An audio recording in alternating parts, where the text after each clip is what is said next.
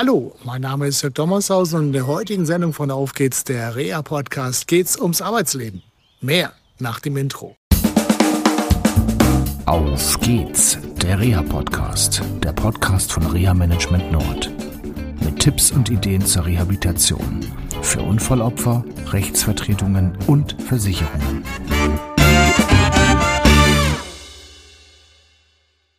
Oft werde ich gefragt in Gesprächen mit Arbeitgeberinnen und Arbeitgebern, ja, wonach wird eigentlich im Bereich der privaten Versicherungen, im privaten Reha-Management danach entschieden, welche Fördergelder zur Verfügung gestellt werden. Im Bereich der Sozialversicherung ist es jedenfalls oft so, dass im Vorwege Assessment-Maßnahmen laufen. Da wird zum Beispiel bei so einem Unfallopfer geguckt, wie ist das eigentlich mit dem Lernen, mit der Merkfähigkeit. Also es werden berufsbezogene psychologische Testungen durchgeführt, aber auch zum Beispiel es wird geschaut, welche Berufsinteressen denn bestehen. Da wird also praktisch zur ehemaligen Tätigkeit ein Plan B auf dem Bereich der oder im Bereich der Psychologie, Arbeitspsychologie, ja, herausgearbeitet. Und dann gibt es natürlich noch das körperliche Assessment, so will ich es mal nennen, also die sogenannte Arbeitsplatz- oder arbeitsmarktbezogene Leistungsanalyse, die unter anderem von der BG Ambulanz in Bremen angeboten wird. Und dort wird im Rahmen der Arbeits- und Ergotherapie geschaut, welche Leistungsmöglichkeiten bestehen. Also kann jemand zum Beispiel feinmechanische Tätigkeiten ausführen, kann jemand eine Leiter hochgehen, kann jemand Gewichte bewältigen, wie kann er die bewältigen? Und möglicherweise, wenn es arbeitsplatzbezogen ist, was sind für Hilfsmittel möglich und notwendig, um überhaupt vielleicht eine dauerhafte Eingliederung wieder hinzubekommen.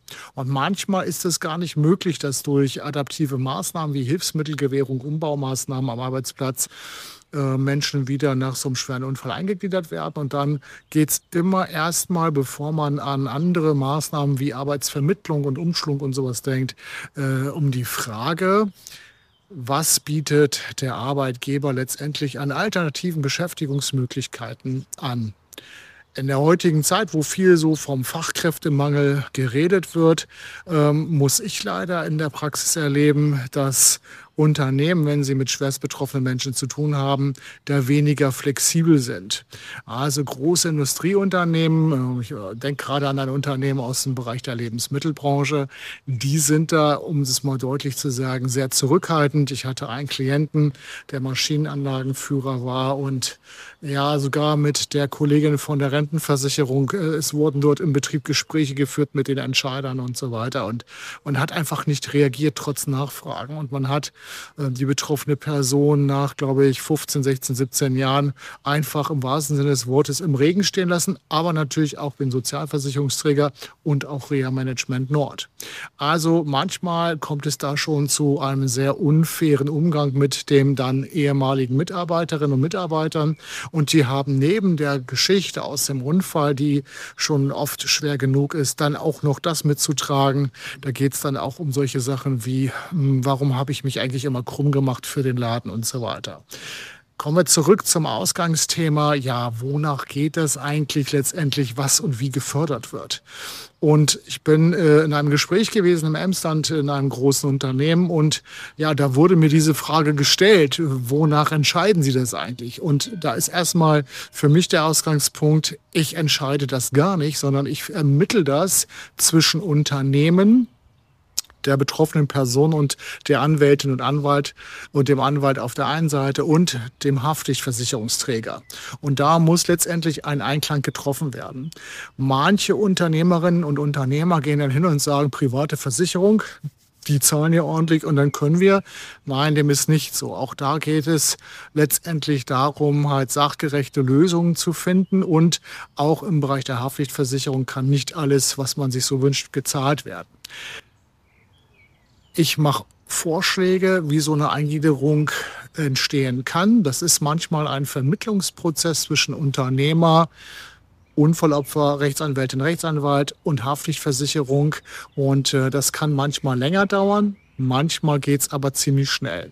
Schnell geht es dann, wenn ein Unternehmen um, sich schon vorbereitet hat, also konkrete Vorstellungen hat, ähm, wie die Mitarbeiterin oder der Mitarbeiter zukünftig eingesetzt werden kann auf einem neuen Arbeitsplatz, konkrete Vorstellungen hinsichtlich der Zeit vorhanden sind, welche Qualifikationen erforderlich sind, wo man diese Qualifikationen bekommen kann, was diese Qualifikationen letztendlich kosten und wie es dann auch möglicherweise mit einer Einarbeitung dann aussieht. Denn manchmal ist es so, dass die Einarbeitung quasi schon läuft und die Qualifikationen nebenbei mit dazukommen und nach einer gewissen Zeit, also halbes Jahr oder ein Jahr zum Beispiel, dann ein fertiger Mitarbeiter, wenn ich das mal so sagen darf, am Start ist und dem Unternehmen schon im Rahmen der Qualifikationszeit schon geholfen hat und komplett eingearbeitet ist. Dann gibt es aber natürlich auch die Dinge, die äh, länger dauern. Also wenn zum Beispiel höhere Qualifikationen erreicht werden müssen, die betroffenen Personen zum Beispiel zum Lehrgang müssen, Seminare besuchen müssen, abwesend sind und so weiter, dann belasten sie natürlich ein Unternehmen mit Personalkosten. Und dann ist es eine Verhandlungssache hinzubekommen, welche Personalkosten werden übernommen. Viele Unternehmerinnen und Unternehmer sagen, ja, 100 Prozent will ich haben und sonst geht gar nichts. Also dem ist aber nicht so, denn äh, auch Menschen, die sich neu beruflich finden in einem Unternehmen, bringen schon einen Arbeitswert mit ins Unternehmen. Also insofern ist das auch etwas, was sich ein Unternehmen gegenrechnen lassen muss pauschal kann man das nicht sagen.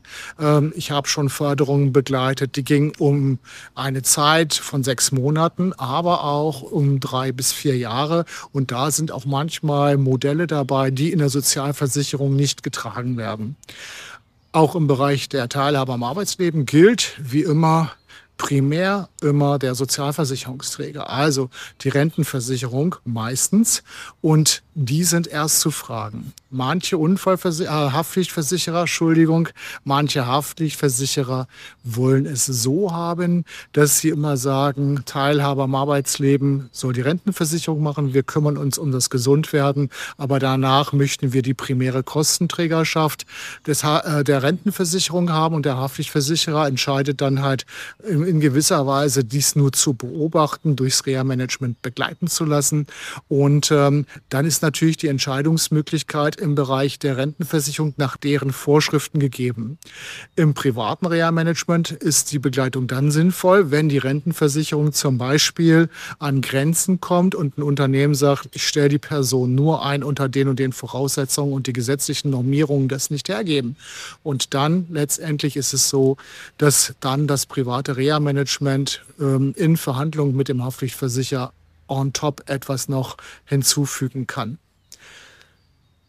Wenn du Unternehmerin oder Unternehmer bist und in einer ähnlichen Situation steckst gerade, dann mach dir konkret Gedanken, ähm, was du eigentlich willst. Denn das, was ich immer wieder erlebe, und ähm, das war auch letztendlich Ausgangspunkt zu dieser Sendung, ist, man sitzt mit dem Unternehmer zusammen, dem Personalrat, dem Schwerbehindertenvertreter und dem Unfallopfer und er sagt, ja, was wollen wir denn jetzt machen? Wir wissen gar nicht und ist bestimmt keine Vorstellung, was gibt es denn überhaupt und ja, so geht es natürlich nicht und dann ist der Prozess etwas länger. Also wenn du Unternehmerin oder Unternehmer bist, mach dir konkrete Vorstellungen, wo kann das Unfallopfer gewinnbringend für dein Unternehmen eingesetzt werden, wo kann das Unfallopfer eine Vorbildfunktion haben, denn das gibt es auch, das Unfallopfer ganz toll vorangehen und nicht beeinträchtigte Menschen noch mitziehen können. Das könnte ein Aspekt sein. Und wenn du konkrete Vorstellungen hast über Zeit, Art der Tätigkeit, Ort der Tätigkeit, Tätigkeit und die Qualifikation kann gut verhandelt werden. Also die Frage kann nicht pauschal beantwortet werden. Es gibt viele Möglichkeiten. Das war es jetzt von mir erstmal hier aus dem Auf geht's der Reha Podcast. Ich wünsche euch noch eine schöne Zeit. Viele Grüße aus Niedersachsen, sprich Südniedersachsen an der Vera, die ihr hinter mir seht. Und bleibt vor allem gesund. Bis in zwei Wochen. Tschüss. Das war eine Folge von Auf geht's, der Reha-Podcast, eine Produktion von Reha Management Nord. Weitere Informationen über uns finden Sie im Internet unter www.rehamanagement-nord.de.